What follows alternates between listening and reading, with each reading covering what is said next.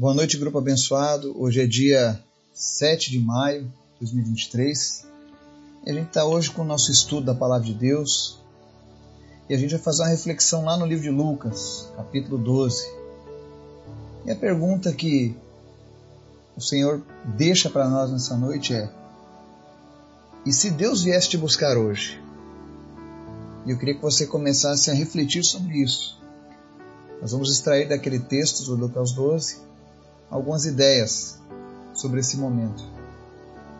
Mas antes da gente começar a falar sobre isso, quero convidar você para a gente estar orando, intercedendo pelos pedidos, pelas famílias, pelas pessoas que ouvem o nosso grupo. Amém? Vamos orar? Obrigado, Deus, porque o Senhor é sempre bom. O Senhor é sempre maravilhoso. Tudo que tu faz é bom, Senhor. E por isso nós queremos te pedir. Visita-nos nessa hora que a tua presença seja manifesta nas nossas vidas. Venha apagar os nossos erros, nossas transgressões, nos limpa diante de ti. Que nada venha impedir as nossas orações de chegarem ao teu trono. Nós te pedimos em nome de Jesus, visita as pessoas que estão enfermas nessa hora e vem trazendo cura para cada uma delas em nome de Jesus. Visita em especial a Cecília, Fortalece ela nesses dias. Que sejam dias repletos do teu sobrenatural, Pai. Cura, Senhor, todas as crianças da ala da Cecília. Espírito Santo, começa a limpar aquele hospital de toda doença, especialmente do câncer, em nome de Jesus. Visita cada pedido que nós temos apresentado ao Senhor nesse momento. E em nome de Jesus, Pai, manifesta a tua graça também te impedimos, Pai. Fala conosco através da tua palavra. Nos ensina, Pai. Nós queremos te ouvir. Obrigado por tudo, Pai. Nós oramos e agradecemos em nome de Jesus. Amém. Estudo de hoje está lá no livro de Lucas, no capítulo 12. Nós vamos fazer a leitura dos versos 13 ao 21 que diz assim: Alguém na multidão lhe disse: Mestre, diz a meu irmão que divida a herança comigo. Respondeu Jesus: Homem, quem me designou juiz ou árbitro entre vocês? Então lhes disse: Cuidado, fiquem de sobreaviso contra todo tipo de ganância. A vida de um homem não consiste na quantidade dos seus bens. Então lhes contou esta parábola. A terra de certo homem rico produziu muito ele pensou consigo mesmo: O que vou fazer? Não tenho onde armazenar minha colheita. Então disse: Já sei o que vou fazer. Vou derrubar os meus celeiros e construir outros maiores, e ali guardarei toda a minha safra e todos os meus bens. E direi a mim mesmo: Você tem grande quantidade de bens armazenados para muitos anos. Descanse, coma, beba e alegre-se. Contudo, Deus lhe disse: Insensato, esta mesma noite a sua vida será exigida. Então, quem ficará com o que você preparou? Assim acontece com quem guarda para si riquezas, mas não é rico para com Deus. Amém? Esse é um texto que o Senhor falou comigo hoje. E o Espírito Santo disse: Pergunte às pessoas. Se hoje fosse o último dia de vida delas, se eu viesse buscar elas hoje, de que maneira elas seriam encontradas. A gente vê aqui esse estudo da palavra. Jesus estava ensinando e aí alguém interrompe e pede para que ele seja mediador num problema de herança. E aí Jesus disse: Quem me designou juiz ou árbitro entre vocês?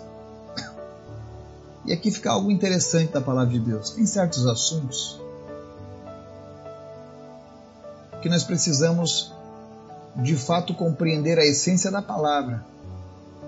É claro que Deus designou pessoas sábias, pessoas que tiram, que nos ajudam nos momentos de dificuldade, mas existem certos assuntos que muitas vezes nós sabemos a resposta e queremos colocar o fardo sobre Jesus, quem sabe tentando encontrar uma outra resposta que nos agrade melhor. E aí Jesus ele sabendo que ele estava aqui nessa terra para cuidar de coisas muito maiores, ele aproveita a deixa dessa pergunta. E lá no verso 15, ele diz assim: Cuidado, fiquem de sobreaviso contra todo tipo de ganância. A vida de um homem não consiste na quantidade dos seus bens. Aqui Jesus não está sendo contrário, por exemplo, a você lutar pelos seus bens. Ele não é contrário a você querer ter uma vida melhor. Mas a palavra de Deus aqui nesse momento, ela está se referindo ao problema da ganância. E você provavelmente já deve ter conhecido pessoas que pensam o tempo todo em vencer, vencer e vencer, e conquistar e conquistar e conquistar, e elas vivem apenas para trabalhar. E essa questão ela precisa ser repensada. Porque Jesus disse, olha, todo tipo de ganância, você precisa ficar de sobreaviso contra todo tipo de ganância. Porque a quantidade dos seus bens não é o que vai definir a tua vida. E aí Jesus conta uma parábola sobre um homem que era rico e a sua terra produziu muito. Primeira coisa que chama atenção nesse texto: nem sempre, nem sempre, você ter prosperidade financeira, ser bem-sucedido nos seus negócios, significa que você está agradando a Deus. Antigamente, no, no, Antigo Testamento, as pessoas tinham esse costume no Oriente de atribuir que a riqueza de alguém era favorecimento de Deus, mas isso não é bíblico. E essa parábola nos mostra que esse homem era rico e a terra dele produziu muito. Então, nem sempre alguém que está vencendo aos olhos do mundo, aos olhos das finanças, aos olhos de crescimento e prosperidade, está vencendo de fato. Nós precisamos nos ater a isso. Prosperidade não simboliza salvação. Prosperidade financeira não simboliza que Deus está de acordo com tudo que você faz. E aí ele segue, no verso 17. Ele pensou consigo mesmo: O que vou fazer? Não tenho onde armazenar minha colheita. Então disse: Já sei o que vou fazer. Vou derrubar os meus celeiros e construir, construir outros maiores, e ali guardarei toda a minha safra e todos os meus bens. E aqui nós vemos o porquê que aquele homem era tão ganancioso e avarento. Porque em nenhum momento ele pensa, bom, já que eu produzi muito, uma parte eu posso abençoar outras pessoas, uma parte eu posso ajudar os mais pobres. Mas não. A preocupação dele era, já que produziu muito, a solução é derrubo o que eu tenho, que é pequeno, e construo maiores. E ali eu guardo tudo o que eu tenho toda a minha safra e todos os meus bens. Isso já mostra aonde estava o coração daquele homem. E aí ele segue no verso 19: E direi a mim mesmo: Você tem grande quantidade de bens armazenados para muitos anos, descanse, coma, beba e alegre-se. E esse é o ponto central dessa mensagem. Ele pensou que por ter conquistado tudo isso ao longo da sua vida, por ter essa prosperidade, ele agora poderia apenas descansar, usufruir, curtir aquilo que ele havia conquistado. E muitas pessoas têm esse pensamento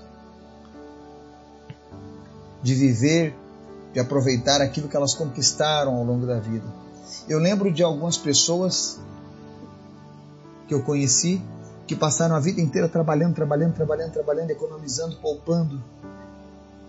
Gastaram a juventude, gastaram os melhores anos da sua vida trabalhando para conquistar, e quando chegaram à idade da velhice, que eles se aposentaram, conquistaram seus bens, todo o dinheiro que eles guardaram, eles passaram a gastar agora com médicos, com tratamentos, com saúde. Porque a pessoa não tem o controle. O que Jesus está ensinando é você não tem o controle da sua vida. Não pense que se você fizer como aquele homem rico, você venceu. Quer ver a resposta de Jesus? Verso 20. Contudo, Deus lhe disse: Insensato, esta mesma noite a sua vida será exigida. Então, quem ficará com o que você preparou? Eu creio que quando aquele homem ouviu isso de Deus, ele entrou em desespero. Ele deve ter dito: Mas Senhor, eu acabei de conquistar, acabei de de ter a maior safra da minha vida. Meus celeiros estão cheios. E Deus disse: Eu vou te buscar, homem insensato. É hoje. Quem vai ficar com aquilo que você preparou? Você juntou tantas coisas para quem? Porque ali ele tinha mais do que o suficiente para ele. E o que sobrou? E o excedente? E aí o verso 20 diz assim, 21 diz assim: Assim acontece com quem guarda para si riquezas, mas não é rico para com Deus. O que é ser rico para com Deus? É você ser grato a Deus por tudo aquilo que você conquista.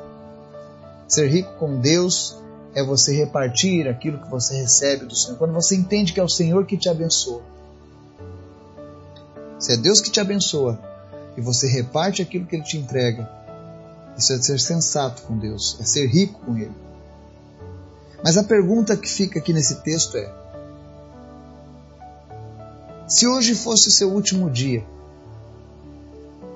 se hoje acontecesse contigo a mesma coisa que aconteceu com aquele rico insensato, se Deus dissesse para você: olha, hoje a sua vida vai ser exigida, qual seria a sua condição diante de Deus? Você tem vivido como esse rico insensato? E quando eu estou falando do rico insensato, não estou falando apenas trabalho e dinheiro. Tem pessoas que são insensatas mesmo sem trabalho e sem dinheiro. Questão é o que você tem preparado para Deus? Você tem semeado na sua vida eterna? Você tem se preparado para passar a sua eternidade com Deus? Segundo a palavra de Deus, se hoje você partisse, para onde você iria? Para o céu ou para o inferno? Para junto de Deus ou para longe de Deus? Eu queria que você fizesse uma reflexão nessa noite sobre essa questão. E se você fizer essa reflexão e ao olhar para dentro de si você diz: Olha, eu acho que eu estou no time do rico insensato. Será que é o fim?